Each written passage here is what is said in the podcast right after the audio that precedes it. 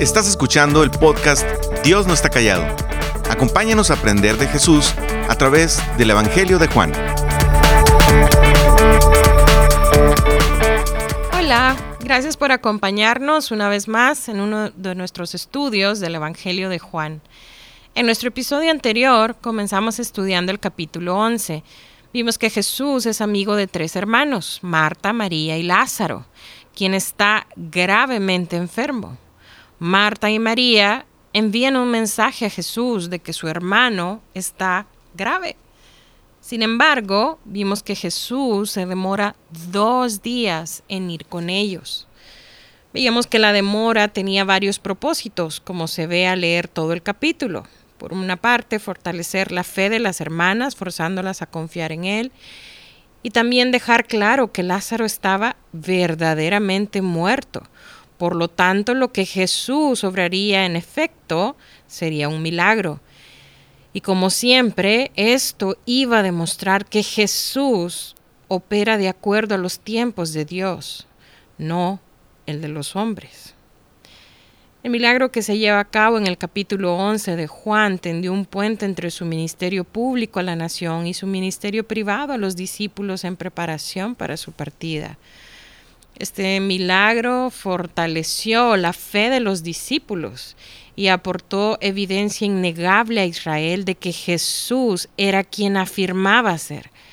Más aún, el milagro dio credibilidad a las afirmaciones repetidas de Jesús según las cuales Él se levantaría un día de entre los muertos. Mira, continuando con los versículos 17 en adelante, vemos a Jesús, quien es la figura central de esta historia. En esta ocasión, vamos a retomar desde acá, versículo 17, voy a leer para ti, vamos a ver su llegada a Betania. Mira, leo para ti capítulo 11, versículo 17. A su llegada, Jesús se encontró con que Lázaro llevaba ya cuatro días en el sepulcro. Betania estaba cerca de Jerusalén, como a tres kilómetros de distancia, y muchos judíos habían ido a casa de Marta y de María a darles el pésame por la muerte de su hermano. Estos versículos nos dicen que Jesús llegó cuando Lázaro tenía cuatro días de haber fallecido. No solo eso, también resalta el riesgo que corría Jesús al estar tan cerca de Jerusalén, un semillero de oposición con deseos de matarle. Desde la perspectiva humana, según nos lo relata Juan, los dolientes estaban allí para consolar a las hermanas en su pérdida pero desde la perspectiva divina, ellos estaban allí para presenciar el milagro sorprendente que haría Jesús. Él estaba a punto de resucitar a Lázaro. Esto se haría en público ante muchos observadores, varios hostiles al Señor. Como resultado, ni siquiera los enemigos de Jesús podrían negar lo que él estaba a punto de hacer. Mira versículo 20. Cuando Marta supo que Jesús llegaba, fue a su encuentro, pero María se quedó en la casa. Señor, le dijo Marta a Jesús, si hubieras estado aquí, mi hermano no habría muerto, pero yo sé que aún ahora Dios te dará todo lo que pidas. Mira, cuando Marta alcanza a Jesús, muy probablemente la idea inquietante que había dominado su pensamiento y, el de su hermana en los últimos días, que en el versículo, en el, en el versículo 32 más adelante repite las mismas palabras, salió brotando de su boca. Señor, si hubieses estado aquí, mi hermano no habría muerto. Las palabras de Marta eran simplemente una expresión dolorosa de duelo mezclado con la fe que expresó en su siguiente declaración. Mas también sé ahora que todo lo que le pidas a Dios, Dios te lo dará. Al juzgar por sus palabras es evidente que esa confianza no se extendía a la capacidad de Jesús para resucitar a su hermano. Parece haber tenido fe en el poder del Señor para sanar, pero no en su poder para levantar muertos. Mira, Jesús le responde con las siguientes palabras, versículo 23. Tu hermano resucitará. Lázaro iba a resucitar inmediatamente. Eso quería decir el Señor con estas palabras a Marta. Pero Marta no lo entendió. Mira el versículo 24. Ella le dijo, yo sé que resucitará en la resurrección en el día final. Es decir, ella supuso que Jesús, como los otros dolientes, estaba consolándola con la resurrección de Lázaro al final de los tiempos. Sin embargo, Marta ya conocía esa verdad, por ello responde así. Mire el versículo 25. Entonces Jesús le dijo, Yo soy la resurrección y la vida. El que cree en mí vivirá aunque muera. Y todo el que vive y cree en mí no morirá jamás. ¿Crees esto? Irónicamente, aunque Marta creía que Jesús tenía el poder para resucitar a su hermano en el futuro lejano, no pensó que podía hacerlo en ese momento. Jesús, retando a Marta a ir más allá de la creencia en la resurrección final para completar su fe en Él, le dice, yo soy la resurrección y la vida. Y añade, ¿crees esto? Mira cómo responde Marta, versículo 27. Sí, Señor, yo creo que tú eres el Cristo, el Hijo de Dios, el que había de venir al mundo. El enfoque de Marta estaba en el final de los tiempos. Pero el tiempo no es obstáculo para aquel que tiene el poder de la resurrección y la vida. Jesús levantará a los muertos en la resurrección futura de la que hablaba Marta. Pero también iba a resucitar a su hermano inmediatamente. De eso está hablando Jesús aquí. El Señor la llamó a confiar en Él como el único que tiene poder sobre la muerte. Y mira cómo continúa este relato. Versículo 28. Dicho esto, Marta regresó a la casa y llamando a su hermana María, le dijo en privado, El maestro está aquí y te llama. Cuando María oyó esto, se levantó rápidamente y fue a su encuentro. Jesús aún no había entrado en el pueblo, sino que todavía estaba en el lugar donde Marta se había encontrado con él. Los judíos que habían estado con María en la casa dándole el pésame al ver que se había levantado, había salido de prisa, la siguieron pensando que iba al sepulcro a llorar. Mira lo que nos dicen estos versículos. Cuando María oyó el mensaje de su hermana, se levantó de prisa y fue al encuentro de Jesús. Él seguía en las afueras, en el lugar donde Marta le había encontrado. Su salida apresurada, la, de María, no pasó inadvertida para los judíos que estaban en casa con ella y la consolaban. Cuando ellos vieron que ella se levanta de prisa y que sale, la siguen, porque ellos pensaban que había salido al sepulcro a llorar, como era la costumbre. Mira qué interesante esto. Una vez más, Dios orquestó en su soberanía las circunstancias para ajustarlas perfectamente a sus propósitos, asegurándose que el milagro que estaba por hacer fuera testiguado por todo el grupo. Pero ¿qué pasó entonces cuando María llegó con Jesús? Mira lo que dice el versículo 32. Cuando María llegó a donde estaba Jesús y lo vio, se arrojó a sus pies y le dijo, Señor, si hubieras estado aquí, mi hermano no habría muerto. María le dice a Jesús las mismas palabras que le dijo Marta. Comprensiblemente, la escena es intensa en pena y dolor, como con su hermana, su declaración solo fue un reflejo de esa pena. Mira el versículo 33.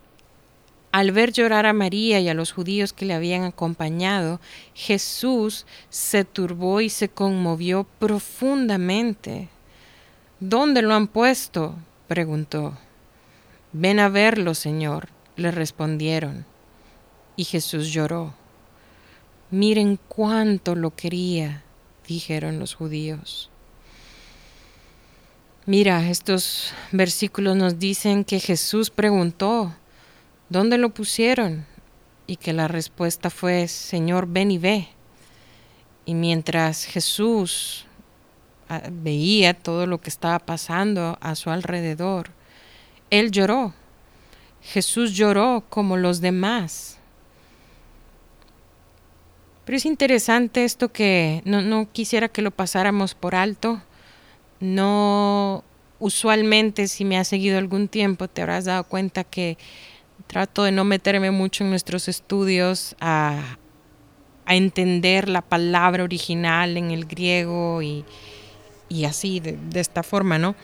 Sin embargo, creo que es muy importante que podamos hacer una pausa para entender algo que pudiéramos pasarlo por alto en cuanto a este versículo 35, que a propósito es el versículo más corto de la Biblia, donde nos habla que Jesús lloró, pero que es muy importante entenderlo.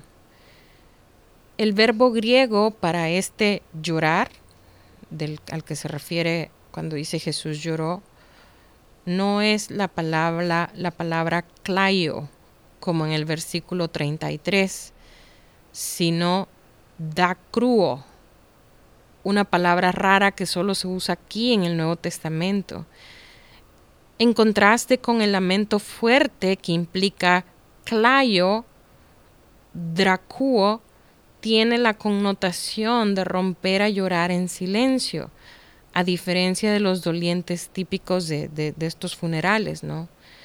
Es decir, esto de la palabra original en griego no fuera importante esto que nos hemos detenido a, a entender, sino es porque es importante entender que las lágrimas de Jesús las generaban su amor por Lázaro y su pena por los efectos mortales e incesantes del pecado en el mundo caído. La muerte, no solo de Lázaro, de todos los seres humanos, es un efecto de la caída del mundo. Es esa sentencia que aguarda sobre cada una de nuestras cabezas.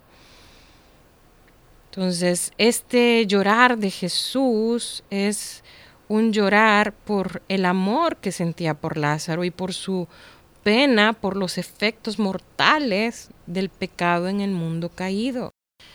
Por otra parte, también este versículo enfatiza la humanidad de Jesús. Él era un verdadero varón de dolores, experimentado en quebranto, como lo dijo Isaías 53.3. Y aunque los judíos estaban en lo cierto al ver amor por Lázaro en el dolor de Jesús, estaban equivocados al pensar que sus lágrimas reflejaban la misma desesperanza que ellos sentían. Jesús sabía lo que iba a hacer con Lázaro. Mira, como hemos visto hasta aquí, el, el, escenario estaba preparado para que el Salvador compasivo mostrara de forma visible su afirmación de ser la resurrección y la vida. En la próxima sección demostrará de modo convincente su poder sobre la muerte al hacer un milagro, al resucitar a Lázaro de entre los muertos. Mira, vamos a quedarnos hasta aquí por hoy, pero para concluir este episodio no quiero que pasemos por alto las palabras profundas de Jesús dirigidas en estos versículos, no solo a Marta, sino a, a ti y a mí. En el versículo 25 Jesús, te recuerdas, le dice a Marta, el que cree en mí, aunque esté muerto, vivirá. Y todo aquel que vive y cree en mí, no morirá eternamente. Estas palabras dichas por Jesús enseñan dos verdades separadas, aunque relacionadas a su vez. Por un lado, el que cree en Jesús, aunque esté muerto físicamente, vivirá porque Él lo levantará en el día postrero. Y por otro, como todo aquel que vive y cree en Él tiene vida eterna no morirá eternamente en lo espiritual, pues la muerte física no puede extinguir la vida eterna.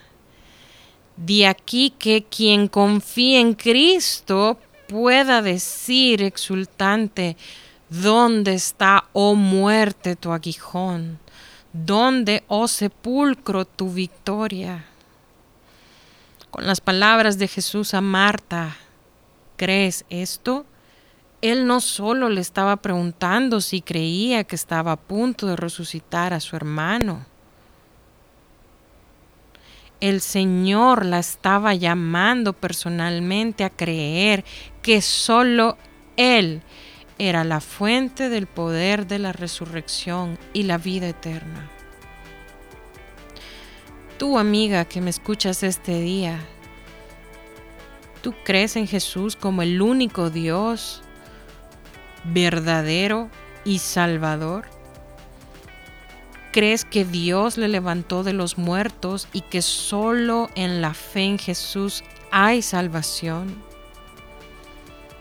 Si esto es así, dile a tu corazón que no hay nada que temer de esta vida perecedera. Las muchas preocupaciones y tribulaciones jamás podrán apagar el amor de Dios por ti, ni impedir que un día al morir tú te encuentres con tu Señor. Gracias por escucharnos. Para más información sobre este ministerio, puedes entrar a www.noestacallado.com. También puedes encontrarnos en Facebook, Instagram y YouTube